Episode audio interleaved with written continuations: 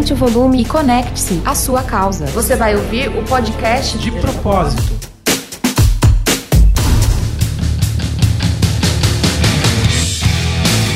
Fala pessoal, está começando mais um podcast de propósito e aqui, como você já sabe, o propósito, a causa, as pessoas, o impacto social são sempre os protagonistas do nosso conteúdo. E se você está nos ouvindo pela primeira vez, muito prazer, eu sou o Rafael Barros, jornalista e também produtor de conteúdo aqui no Portal de Propósito. Se você já é nosso ouvinte, seja muito bem-vindo. Hoje a gente vai fazer um papo muito necessário e esclarecedor também sobre saúde, né? Mais especificamente sobre esclerose múltipla. Afinal, nós estamos em agosto, que é o mês de conscientização da esclerose múltipla, é o agosto laranja, e estima-se que no Brasil existam mais de 40 mil portadores de esclerose múltipla múltipla. Trata-se de uma doença inflamatória autoimune, isso quer dizer que ela é causada pelo próprio sistema imunológico, que afeta é, normalmente o cérebro, os nervos ópticos e a medula espinhal. É, nós vamos tentar responder várias perguntas hoje, percorrer por várias questões dentro desse tema, e uma das respostas que a gente vai tentar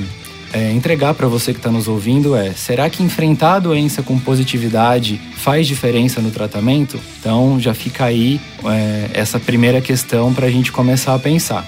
Mas antes disso, como você já sabe, eu quero convidar você que está nos ouvindo a acessar o portal de propósito.com.br, sempre com Demudo. É, nosso portal tem sido atualizado constantemente, tem muitas matérias com causa e conteúdo por lá. Se você quiser saber um pouquinho da, dos bastidores do portal, você pode nos seguir também pelo Instagram, que é portal de propósito. E no Facebook é facebook.com.br portal de propósito. No YouTube, gente, é só jogar na busca, né? Portal de propósito. Você já vai encontrar o nosso canal por lá. Tem vários conteúdos bacanas, tem um vídeo manifesto contando um pouquinho sobre o portal e todos os podcasts anteriores que nós já produzimos, você também encontra por lá e, como você já sabe, a gente vai ficar muito feliz com o seu acesso, tá bom?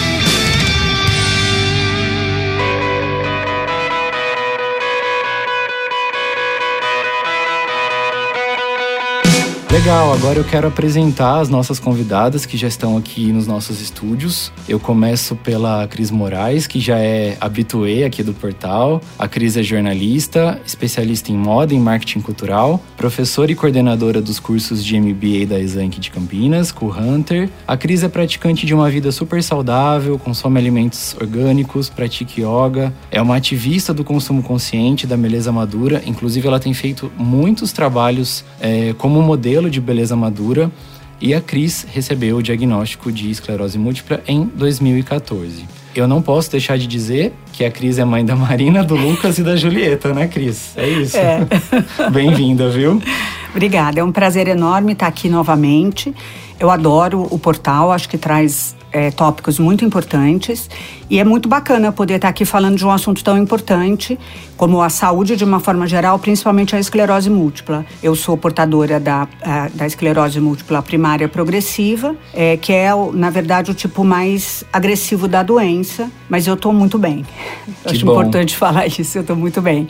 E, mas é uma honra estar aqui. Eu acho que a gente pode aí trocar várias ideias sobre o assunto. Eu só queria começar dizendo uma coisa que para mim é muito importante, que é que eu sou muito grata à esclerose múltipla. Eu acho que eu sou uma pessoa muito melhor graças a ela. Eu aprendi a ver o mundo de uma forma muito mais fácil, mais leve, mais bacana. Então a primeira coisa que eu tenho a falar é gratidão. Que legal, Cris. Muito bom começar com essa energia boa aqui. Nossa segunda convidada é a Juliana Sintra. A Ju é advogada de formação, mas deixou a carreira para seguir aí um caminho totalmente diferente. Fundou o núcleo Vidya Yoga e Ayurveda. Tornou-se mestra Reiki, instrutora de Hatha Yoga, Yoga tradicional e Yoga terapia. É biopsicóloga, terapeuta ayurvédica também. Já viajou para a Índia para ter experiências dentro da filosofia, da cultura e das terapias é, e da espiritualidade segue sempre buscando o autoconhecimento para viver melhor e teve o seu diagnóstico de esclerose múltipla em 2013. Um currículo pequenininho, né, Ju? Bem-vinda. Verdade, gratidão, querido. Muito grata por estar aqui também. É, receber esse convite e poder compartilhar aqui com as meninas é, um pouquinho da nossa história e no caminho com a esclerose múltipla. Legal, Ju, é isso aí. Por último, não menos importante, eu recebo também a Aninha Ruiz, que é formada em comunicação social com ênfase em marketing. É, ela trabalha com eventos e redação há mais de 10 anos, está por trás hoje da comunicação de um pub aqui em Campinas, consagra ayahuasca, pratica uma vida leve, saudável, apaixonada por animais, principalmente pelo Scooby-Doo, que é um salsichinha, segundo ela, muito educado. E a Aninha teve o seu diagnóstico em 2014. Bem-vinda, Aninha. Muito obrigada. Muito obrigada não, né? Gratidão é a palavra que eu mais falo. E eu até achei muito bacana da Cris falar, né, da gratidão dela pela doença. Eu acho que isso é muito assim, todo mundo me conhece por conta da doença e do quanto eu sou grata por ela, porque realmente eu sou quem eu sou hoje graças a ela.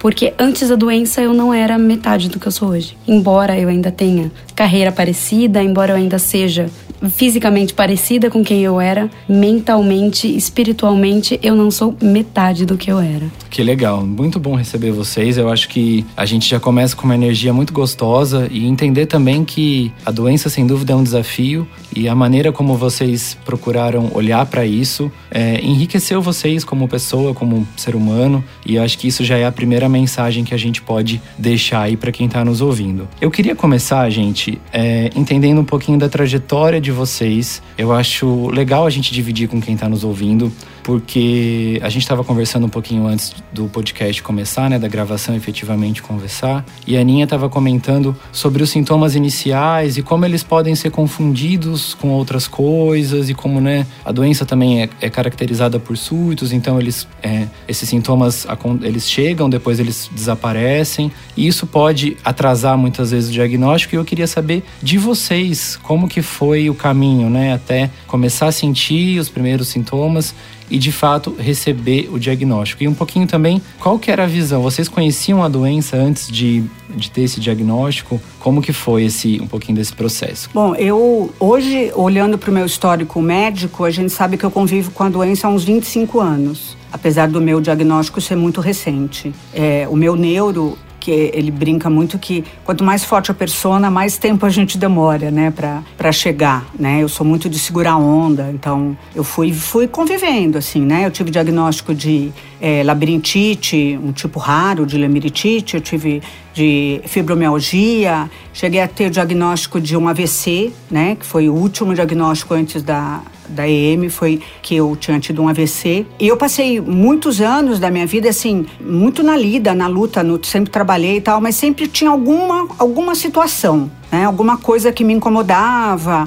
uma tontura, uma dor e tal. E eu precisei ter uma dormência do lado esquerdo do corpo inteirinho. É, na verdade, eu tive ela por duas vezes. Duas vezes, assim, em 10 anos eu tive essa dormência muito forte. Da primeira vez a gente não conseguiu fechar um diagnóstico. É, ficou tendo. Ah, foi uma pane, deu uma pane. Associou muito a estresse também, muito né, Cris? Estresse, muito a estresse. Eu cheguei a ficar né? um mês hospitalizada e saí do, do, do, hospital sem ter um diagnóstico. Tive parada respiratória, a minha pegou pulmão, é, que é um órgão muito afetado, né, pela esclerose. É, e, enfim, e aí quando eu tive essa última situação da dormência muito grande, grande. Eu ainda fui para um ortopedista muito ingenuamente e ele ainda falou: olha, Cris, não tem nada aqui na ortopedia que dê dormência do lado inteirinho, isso é neurológico. Dali eu já fui para um, um neurologista.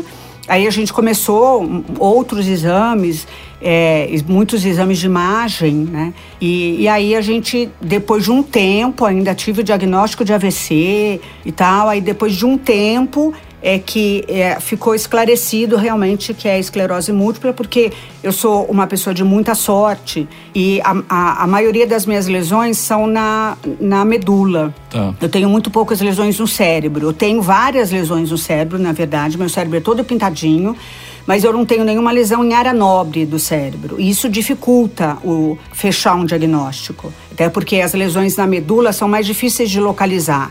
Então eu precisei fazer exames muito específicos com lentes que só tem no Einstein em São Paulo, é, que ele vê dentro da lesão. Aí vendo dentro da lesão, eles conseguiram diagnosticar pelas, é, pela corrente sanguínea que passa dentro da lesão. Nossa. Que era realmente é, lesões de esclerose múltipla. E você recebeu isso de uma maneira. Como que foi esse primeiro contato com o diagnóstico uma vez fechado, assim? Então, é você isso? sabe que foi muito louco, porque a, os primeiros exames que se aproximaram do diagnóstico vinha EM, né? Que é a abreviação, né? Sim. Em português, né? Então veio, vinha EM. E eu nem tinha um para aquele EM. Eu ia num neuro, ia no outro. Campinas é, é ruim para para neurologia, eu acho, né? Não é moderna a neurologia de Campinas. E então eu ia um em outro, e um em outro, e não sei o que, aquela coisa. E, e aí os meus filhos já entraram no Google e viram o que, que era EM. E eu nem tchum, não sabia, até que a gente estava em um neuro e ele falou assim: olha, realmente está se fechando o diagnóstico para esclerose múltipla. E eu olhei para minha filha, tipo assim: o que, que esse cara tá falando? Sabe? Que que é isso? né? Que loucura, como assim? Né?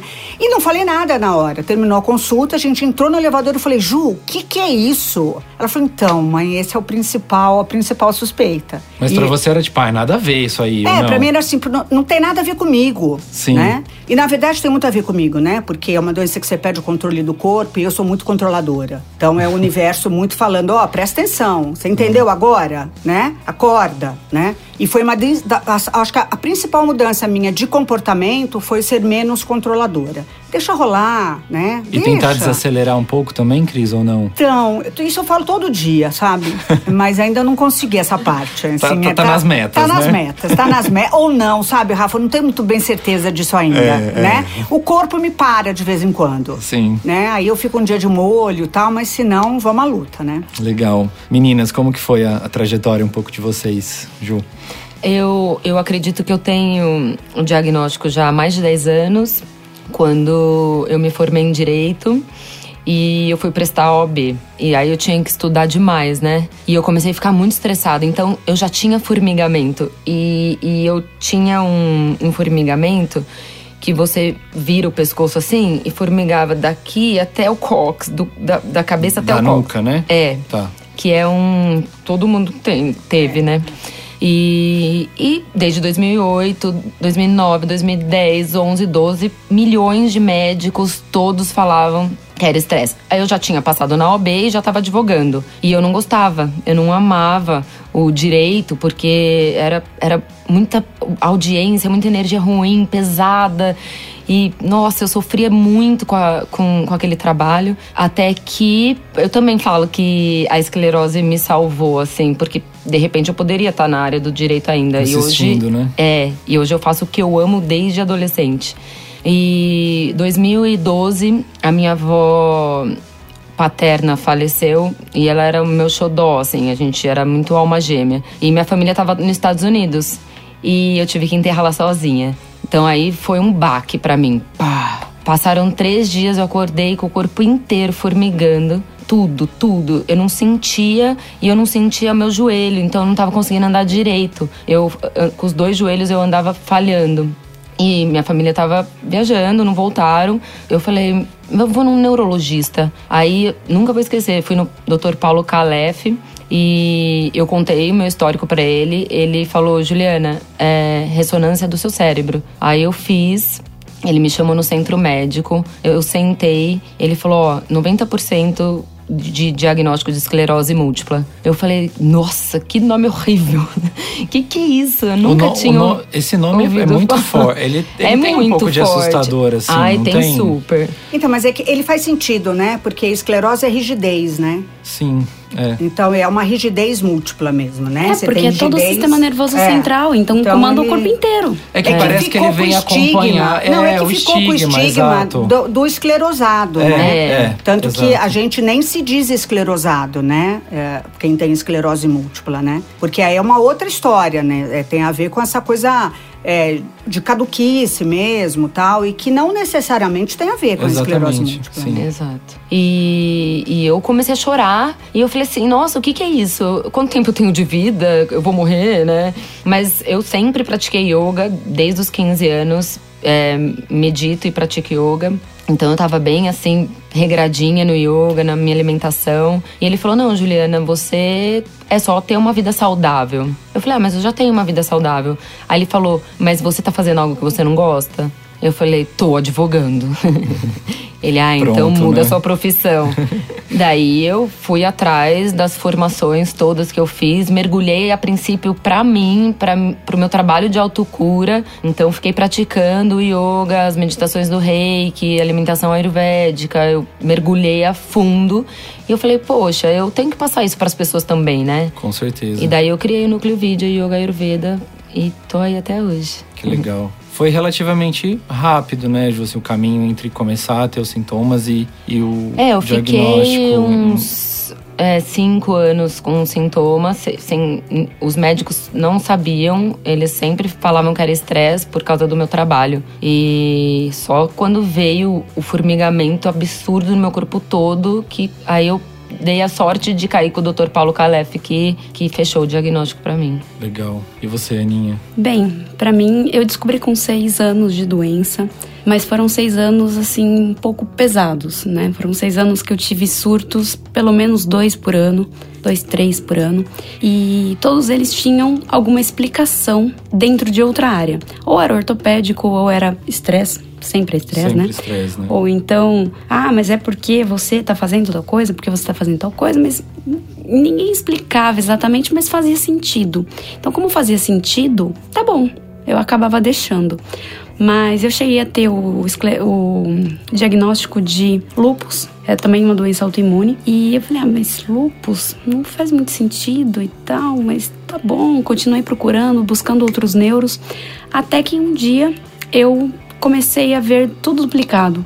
Duplicado, achei estranho. Falei, ué, mas por que eu tô vendo duas vezes as coisas?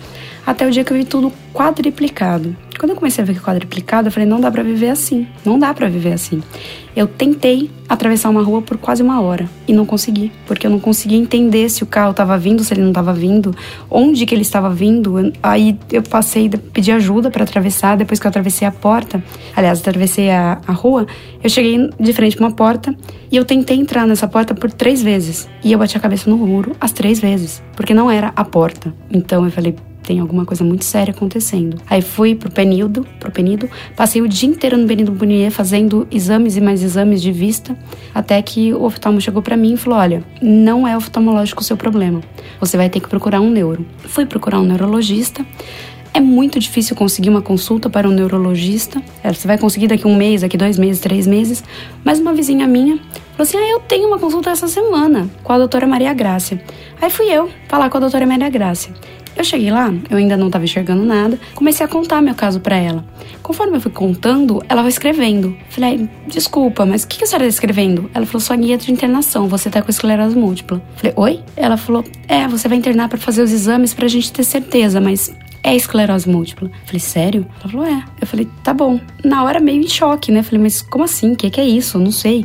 Tá bom, mas foi tudo tão rápido. Eu saí, eu saí da- do consultório, já fui para pro hospital, já fui internada, já fiz o exame, já tudo, tudo acontecendo muito rápido. Não deu tempo de eu pesquisar o que era essa doença, nada. Até porque eu não tava enxergando. Como que eu ia procurar no Não Google alguma coisa? condições, né? Não tinha condições. Aí tá. Aí ela veio, nesse mesmo dia, eu fiz o exame. Ela veio à noite, ela chegou, já era mais de- de 11 horas da noite, ela veio pro quarto. Ela passou, falou: Ai, desculpa ter demorado muito, mas é que eu tava em cirurgia.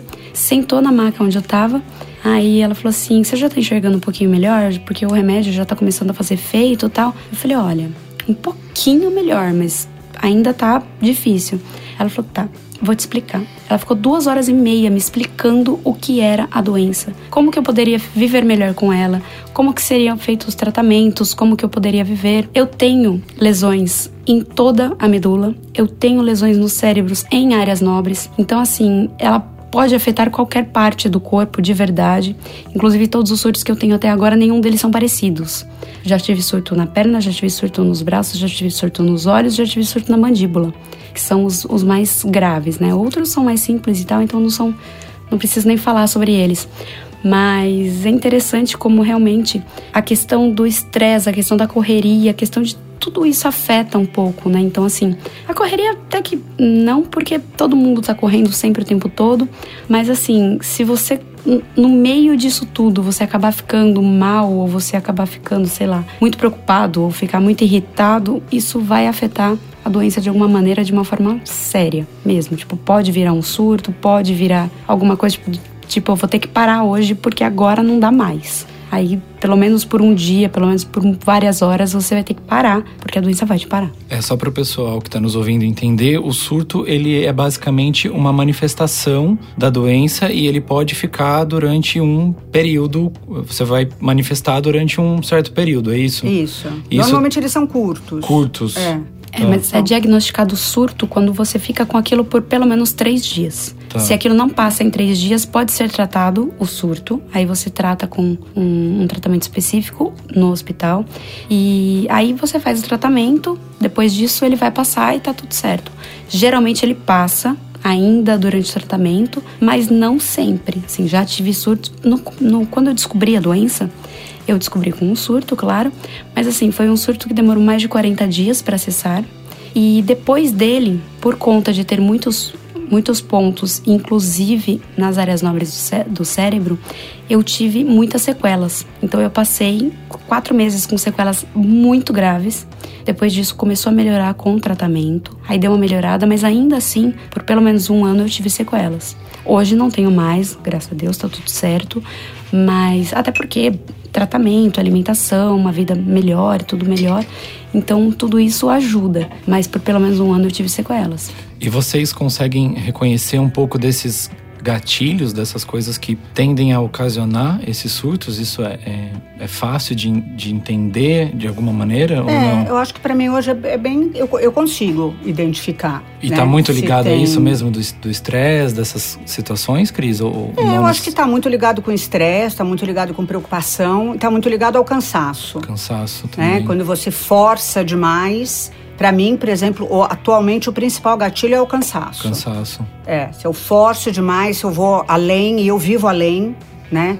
Então, para mim é bastante a, a complicado. Gente vive além, né? É. Acho, que, sempre acho que isso faz parte da esclerose, né? Para você é. também, Ju, é, Nossa, esse é o eu sempre tô além, trabalhando muito e, e, e, parece que eu fico enfrentando. Não, eu, mais um pouquinho. Eu vou conseguir mais um pouquinho. Vai, vai. Aí o corpo pede. É, ele para, tem literalmente. Que parar. É, ele para. Você vai ter que parar, não tem o que fazer. Uma coisa que me chamou a atenção quando a Cris estava falando do, do relato dela e da, desse percurso, né, até entender exatamente qual que é o diagnóstico, é que é uma doença é, cara. Ou eu estou errado? Não, caríssima. Cara, né? É. Porque eu pensando na nossa audiência plural, é, nós aqui, nós somos pessoas privilegiadas, né? De informação, de, de condições, de uma série de coisas. Mas pensando em em pessoas que não têm acesso, né, a, desde informação, a, a, saúde, etc. Eu imagino que, como a gente estava falando também no início, muita Sim, gente tem a doença a e não saiba e esteja colecionando aí sintomas e sequelas por conta da falta de acesso mesmo, de, de entendimento sobre isso, porque a parte de tratamento também é uma parte delicada da doença, né? Assim, do, não é uma coisa é, fácil ou tão acessível, né? Como que é?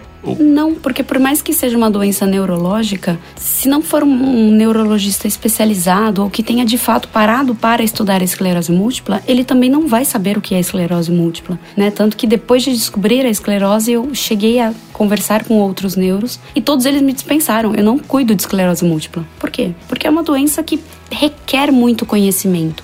Porque justamente pelo fato dela atingir o corpo inteiro, tem que ter muito estudo. Não é qualquer neurologista que vai entender. Porque não é uma doença que vai afetar o cérebro, não é uma doença que vai afetar uma parte do sistema nervoso, é uma doença que vai afetar tudo.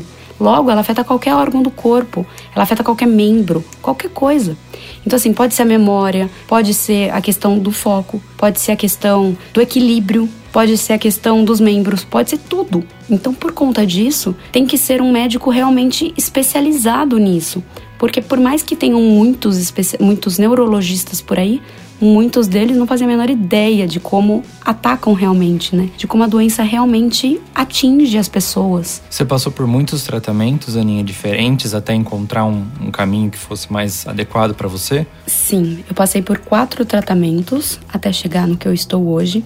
Mas assim, quatro tratamentos de fato com questões de medicação. Mas com relação a tratamentos mais do que isso, muitos, mas assim, desde o princípio eu trato com esses. Então, por exemplo, Yoga eu também faço bastante tempo. Acupuntura, desde sempre eu trato com isso. Então são coisas que eu agrego ao meu tratamento. São coadjuvantes Exatamente, ali no tratamento. são coadjuvantes e não vou deixar jamais. né? Então também comentei que eu consagro a ayahuasca, também é uma coisa que me ajuda demais, assim, a me fortalecer como pessoa, me fortalecer como alma, me fortalecer em tudo mesmo. Então, assim, eu dou muito, assim, muita importância ao que ela me trouxe também. Porque, assim, é, é muito entendimento de mim, entendimento da doença, entendimento de tudo, né, do universo como um todo. Então, eu acredito que isso realmente ajuda muito a como eu lido com a doença. Então, eu costumo dizer que a doença não é algo que eu tenho. Ela é uma, algo pequenininho que anda do meu lado. Então, assim, eu não vou negar que ela tá do meu lado, mas ela não tá comigo. Ela não tá em mim, ela não manda em mim. Ela não é você, né? Ela não sou eu, exatamente. Exatamente. Ela não pertence a mim e eu não pertenço a ela. Ju, você também faz, já passou por vários tratamentos diferentes, assim, Uhum. até encontrar um. Sim, quando eu fui diagnosticada, primeira coisa, imunossupressor. Aí eu tomei Gilênia. É uma medicação, é É, isso? é. E eu tava numa meditação e pá, eu vou parar. Parei por conta própria, abandonei a, a médica que tava me atendendo e comecei a fazer o protocolo do Cícero Coimbra, da alta dosagem de vitamina D. É, só que meu corpo não absorvia minha, a, é, a vitamina D no meu corpo foi mais de 2 mil. E eu fiquei muito assustada e também fui diminuindo. Hoje eu tomo 20 mil é, por dia. Unidades, né? É. E hum, hoje eu faço tratamento com cannabis.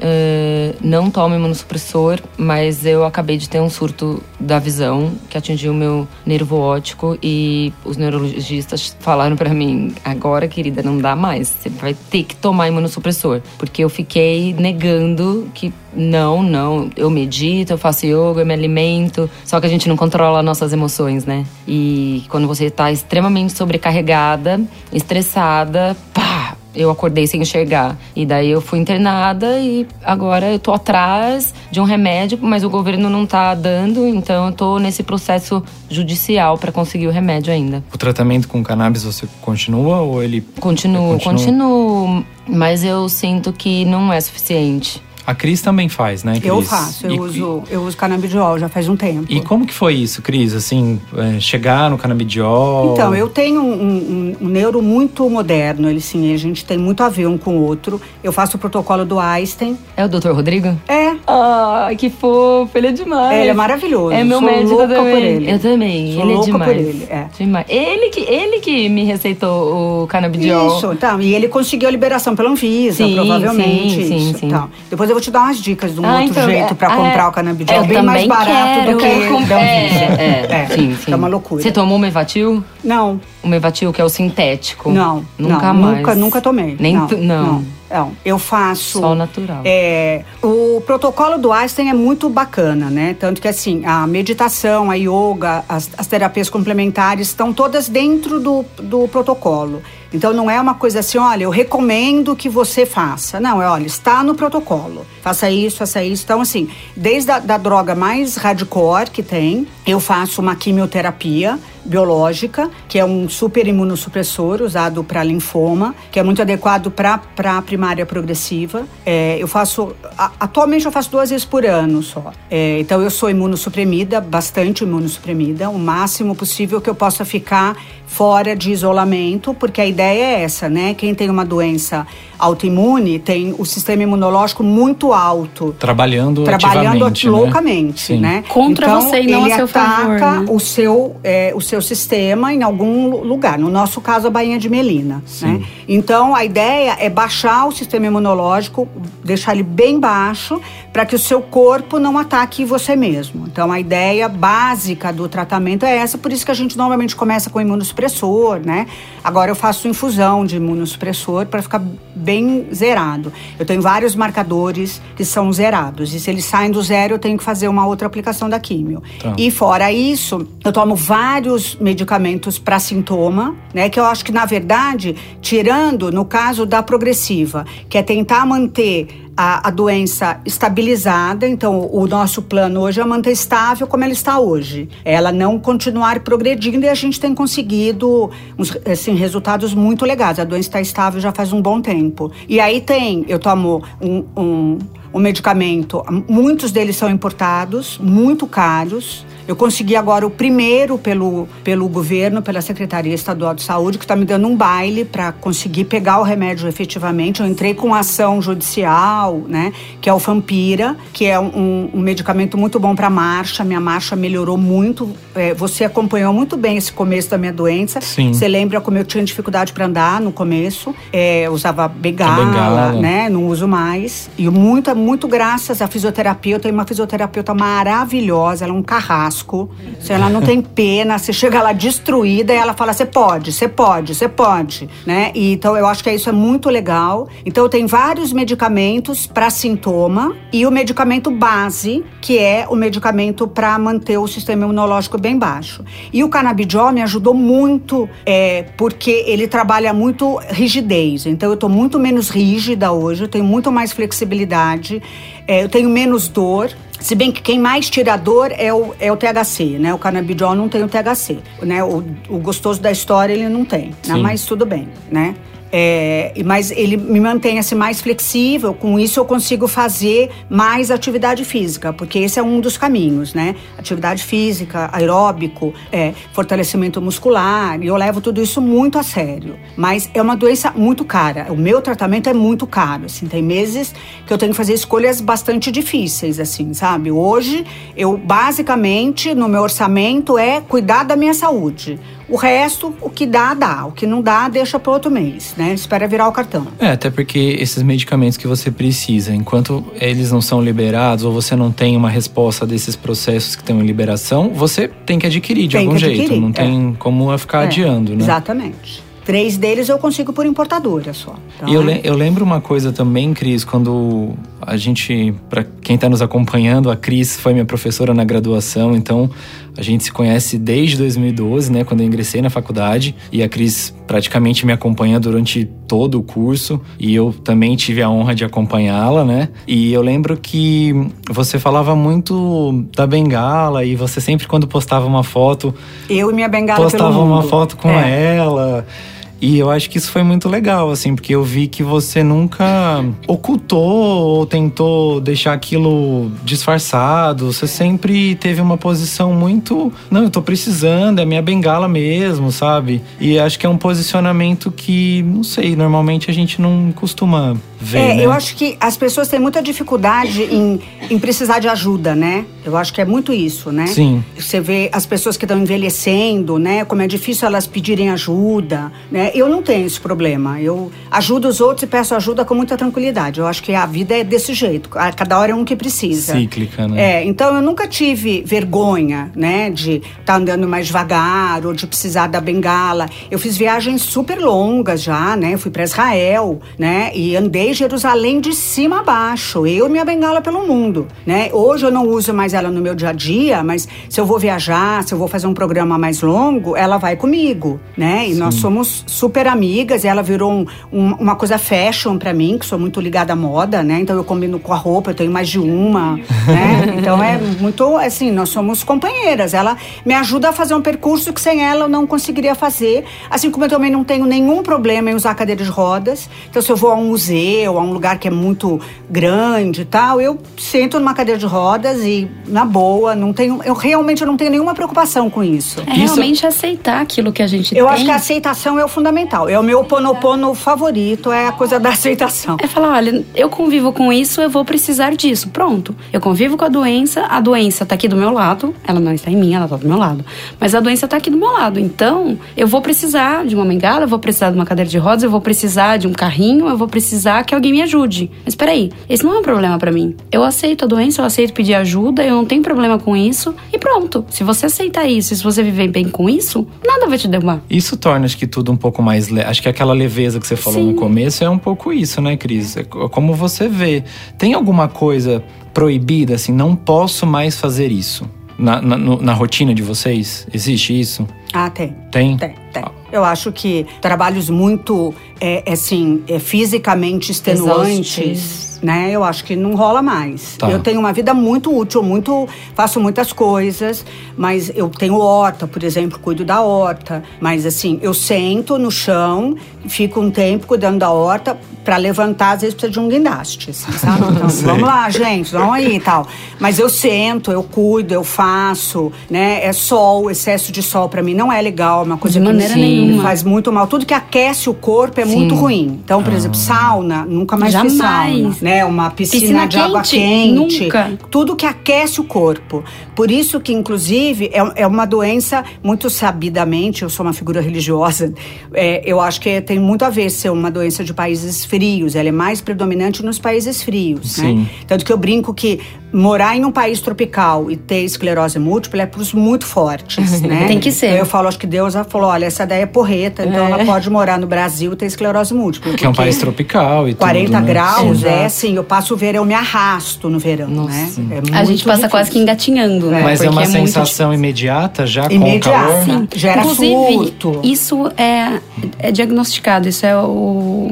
É o TOF, é síndrome de TOF, alguma coisa assim do tipo. Porque assim, foi diagnosticado por ele que as altas temperaturas fariam mal para pessoas que têm essa É, antigamente doença. era assim que era feito o diagnóstico, né? Eles colocavam a pessoa numa banheira de água quente. Se ela tivesse uma, uma fraqueza muscular muito grande, era diagnóstico, era, tinha o diagnóstico de esclerose múltipla. Isso há muito tempo atrás, né? Ô, Cris, você tem dor no corpo? Eu tenho. Você, te- cê- você tem, Aninha, dor? Bastante. Também dor no corpo? Porque o doutor Rodrigo, do Einstein, ele achou que eu tinha fibromialgia. É, ele chegou e falou assim, Juliana, quase 100% que você tem fibromialgia. E aí eu fui fazer aquele exame da foto, Aham. na, na quina singular, e levei pra ele. E daí no exame tava lá, é, esclerose múltipla. E, é, e não fibromialgia. E o doutor Rodrigo começou a ver as fotos, ele falou assim, nossa, Juliana, seu corpo inteiro é inflamado. É, as E- áreas quentes, né, do corpo da tudo, inflamação. tudo, é. é, do, do pé até a mão, até a musculatura da cabeça.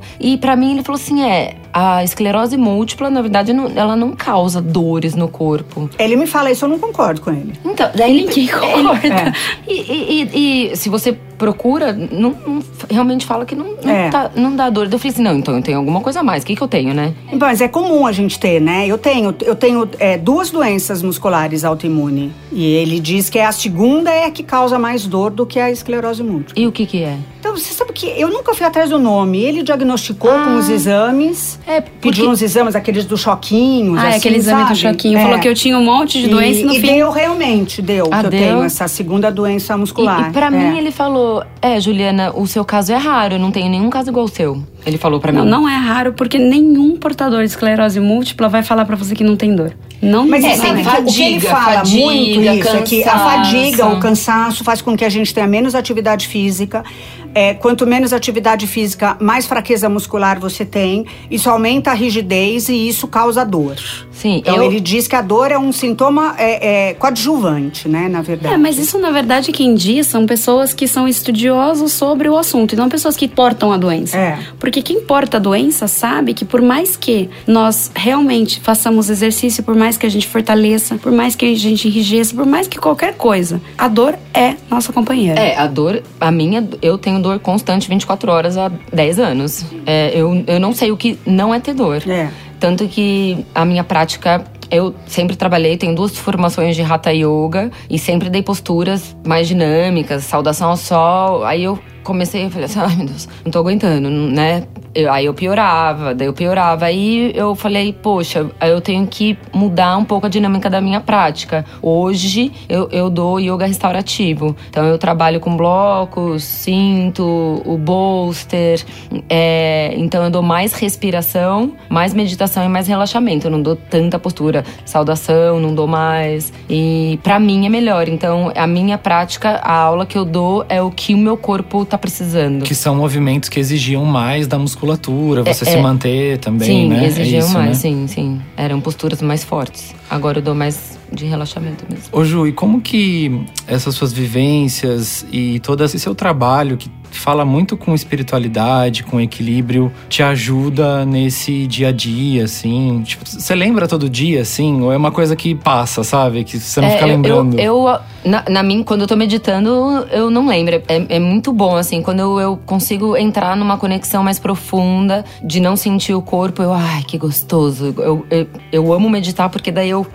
Eu não tô sentindo meu corpo. Aí eu volto, aí eu vou cozinhar. Eu cozinho, eu amo cozinhar. Tanto no núcleo, até lá no núcleo eu faço comida. E. Mas tá sempre lá, fica batendo em mim, né? E, e eu tomo Dorflex todo dia, por exemplo. Eu falei, doutor Rodrigo, não dá, meu. O remédio que tira o agudo é, é uma dor aguda que eu começo a ficar nervosa e não consigo me concentrar. Então o Dorflex, ele, tum, ele tira o agudo, mas a dor tá lá. Sei. E tanto que eu trabalho demais, vou dar aula, vou fazer a- o- os congelados e faço um monte de coisa e de repente meu corpo tá gritando, Juliana, vai embora, vai pra casa, vai dormir, vai dormir, vai descansar. E eu tenho um monte de coisa pra fazer, mas eu preciso ir descansar. E é o momento que eu vou pra minha casa e eu faço meditação deitada, porque daí eu faço relaxamento na minha casa. E aí isso que me ajuda, porque se eu não fizesse os meus relaxamentos, a minha prática de yoga que não tem tantos asanas, não tem tantas posturas, é mais meditação e respiração. Eu não sei o que seria de mim hoje. Dá pra descansar, Aninha? Tem que lembrar de descansar? Como que Tem que- funciona? Tem que lembrar de descansar. descansar, com certeza. É muito importante descanso, porque ah, esse, essa foi uma das grandes lições que a esclerose me deu. Porque assim, eu virava à noite sempre. Assim, era uma coisa comum na minha vida que eu virasse duas, três noites. Coisa que hoje jamais eu consigo sobreviver se eu fizer. Então eu não levanto de maneira nenhuma se eu não dormir no mínimo seis horas. Então assim, eu, tá bom, eu vou dormir seis horas só, não, nem mais um minuto, tudo bem. Mas isso eu preciso parar de descansar. Porque se eu não fizer isso, no dia seguinte eu não sou ninguém de verdade. E assim, não é que eu não sou ninguém porque eu não quero, porque eu tô com preguiça. Não, é porque dói tudo. Mas assim, tudo mesmo. Eu não consigo prestar atenção em nada. Nada. Assim, de verdade, nada acontece. Porque assim, a mente não presta atenção, a mente não foca, os olhos não veem direito, as pernas não respondem direito, sem contar o formigamento no corpo inteiro. Então, assim, se você não descansar, se você não cuidar do seu corpo, você realmente não é nada. Então, isso é muito importante. A doença te traz um pouco esse cuidado, te força um pouco Ela a te olhar, breca, né? É, Exatamente. é. Acho que é aí que eu acho que o entra- autoconhecimento aí eu acho que é muito importante, Muito né? importante. Exatamente. Que a gente, melhor do que ninguém, sabe os limites, Os né? limites, Até onde é. eu vou, até onde eu posso ir. E reconhecer o que está mudando um pouco no seu corpo hoje, né? Eu adoro a Ayurveda também. Foi uma das coisas que me, acho que me faz mais bem para manter o meu equilíbrio, que me fez melhor, assim, para combater a, a esclerose. Eu acho que é essa coisa da Ayurveda que tem muito a ver com autoconhecimento, né? Então, hoje eu tô mais agitada, eu vou evitar isso. Hoje eu tô muito no- no- pesada, né? Muito na terra, eu não posso comer isso, eu preciso comer mais isso. E eu faço isso com cheiro, o sabonete que eu vou usar, se é mais lavanda, se é mais alecrim, né? Então, eu acho que é essa coisa de estar o tempo inteiro prestando atenção e, inclusive, trazer. Eu acho que tem que trazer muito para consciência. Como a gente lida muito com dor, eu hoje, por exemplo, tô com muita dor, porque eu tô muito cansada. Eu também. Então, assim, eu tenho que o tempo inteiro pensar assim: é, o Rafael não tem nada a ver com isso. Eu estou com dor. Eu não vou ser mal educada com o Rafael, porque ele não tem nada a ver com isso. A humanidade não tem nada a ver com isso. Isso é um problema meu, comigo. Então, então bom, então peraí. Se concentra. Você está com dor. Então, eu acho que é legal, inclusive, falar isso para as pessoas, né? Com certeza. Então, olha, gente, hoje não estou muito bem. Então, na Exanc, por exemplo, eu falo, olha, gente, hoje eu tô com muita dor, é, hoje eu tô com problema de foco, hoje, hoje a minha tontura tá muito grande.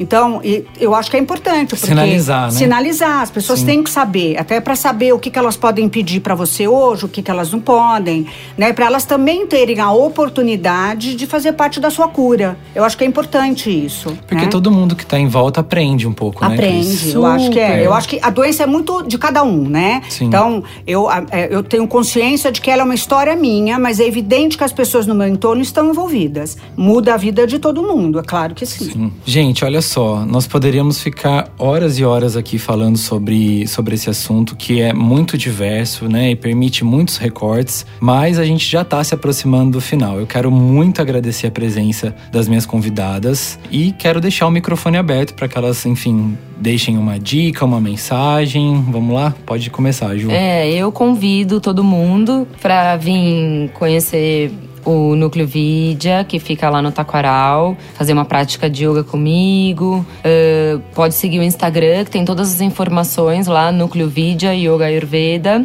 Legal. A gente tem vários eventos e conhecer um pouquinho aí desse mundo da meditação, do autoconhecimento, que eu sou extremamente apaixonada e grata por essas ciências e filosofia que caminha comigo há tantos anos e, e me ajuda nesse trabalho de cura. Muito Gratidão, legal. querido. Obrigado, viu, Aninha? Bem, eu vou me despedir, antes de mais nada, agradecendo por poder estar aqui, a todos vocês, por fazer parte dessa história, né? E assim, cada um tem uma história e a gente consegue aprender com cada uma delas, a gente consegue perceber o quanto a gente tem em comum, né? Tipo, de aceitar a doença, de entender a doença, de perceber como a gente precisa, assim, autoconhecer, como é importante tanto a gente ter uma paz interior, quanto a gente ter um autoconhecimento, como a gente entender que as nossas complicações são complicações, mas não são limitações.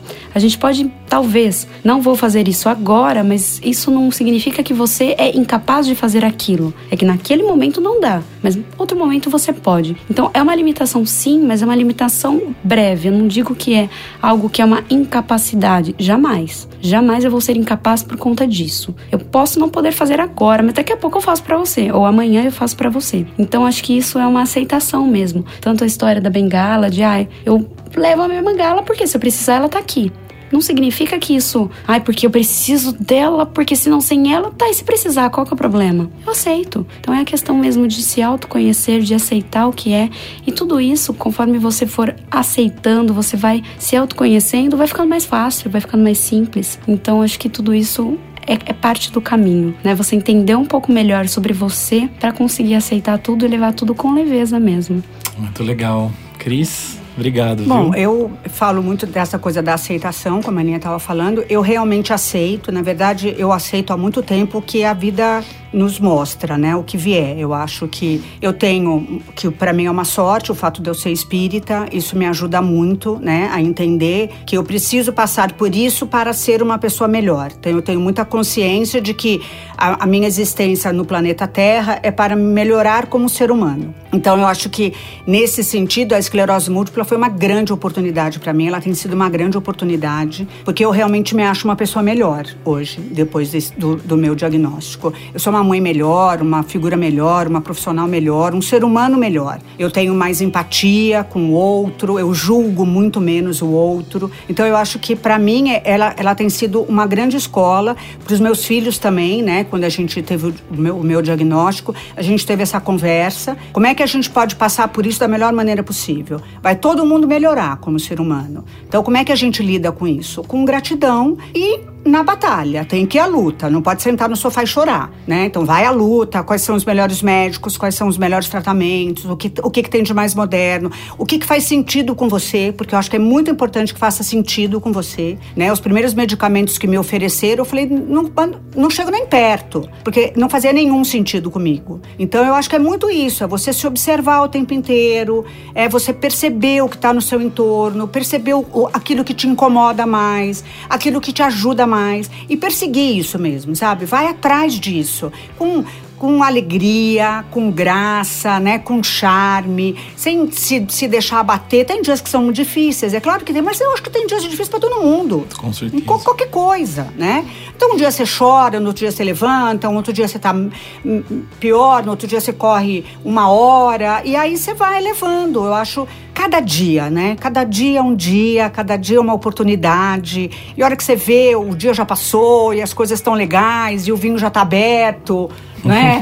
e por mais radical que sejam né? os meus medicamentos, eu não paro de tomar meu vinho. Então eu acho que é muito Ai, isso, né? Gratidão mesmo, é viver a vida. E se tiver dor, vai com dor mesmo. Vai com dor é, mesmo, é, vai do flex do vinho, do mesmo jeito, tá de boa. Tá de e, boa. E, muito feliz por estar por tá aqui compartilhando com vocês. É, e, e, e, nós três, assim, num mesmo foco, né? Sim. Porque tanta gente que tem esclerose múltipla e, e tá. E tá no, sim, sofá, tá no chorando. sofá. e tá chorando chorando e tá achando E que a a, vida gente na acabou e a busca. gente tá dando risada, embora estejamos todas com dor. É. Estejamos É. todas cansadas, mas a gente tá dando risada porque isso não é um problema. É uma oportunidade É uma que é uma crescimento. oportunidade. Pra é uma mim oportunidade, é uma uma oportunidade. lição. Gente, é uma lição. O quanto a gente aprendeu por conta disso? Não Tanto tem que No meu explicação. Instagram eu falo muito isso. Sou grata às oportunidades que a vida tem me dado, né? Porque não tem outro jeito. E de todo crescer, dia tem né? uma oportunidade E todo nova, Dia né, tem uma Todo dia. É.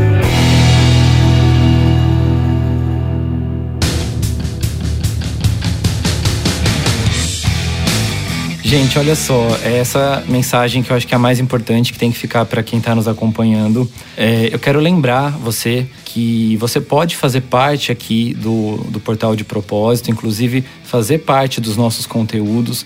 Então, se você tem alguma história legal, quer sugerir uma pauta, quer fazer parte dessa pauta, quer nos contar um projeto, você pode fazer parte disso, você pode enviar um e-mail para colabore@portaldepropósito.com.br. Novamente, não deixe de acessar o portal, a gente está cheio, repleto de matérias sobre saúde, inclusive a Flávia que é editora do nosso portal. Ela escreveu uma matéria falando um pouquinho sobre a experiência dela. Ela cuida da mãe, que tem esclerose múltipla já há bastante tempo, e ela colocou um pouquinho da visão da família, de quem está do lado nessa matéria, e com certeza vai complementar aqui o nosso conteúdo. Novamente, um grande abraço para você, obrigado por nos acompanhar até o minuto final, e a gente se fala muito em breve. Tchau, gente, obrigado. Tchau.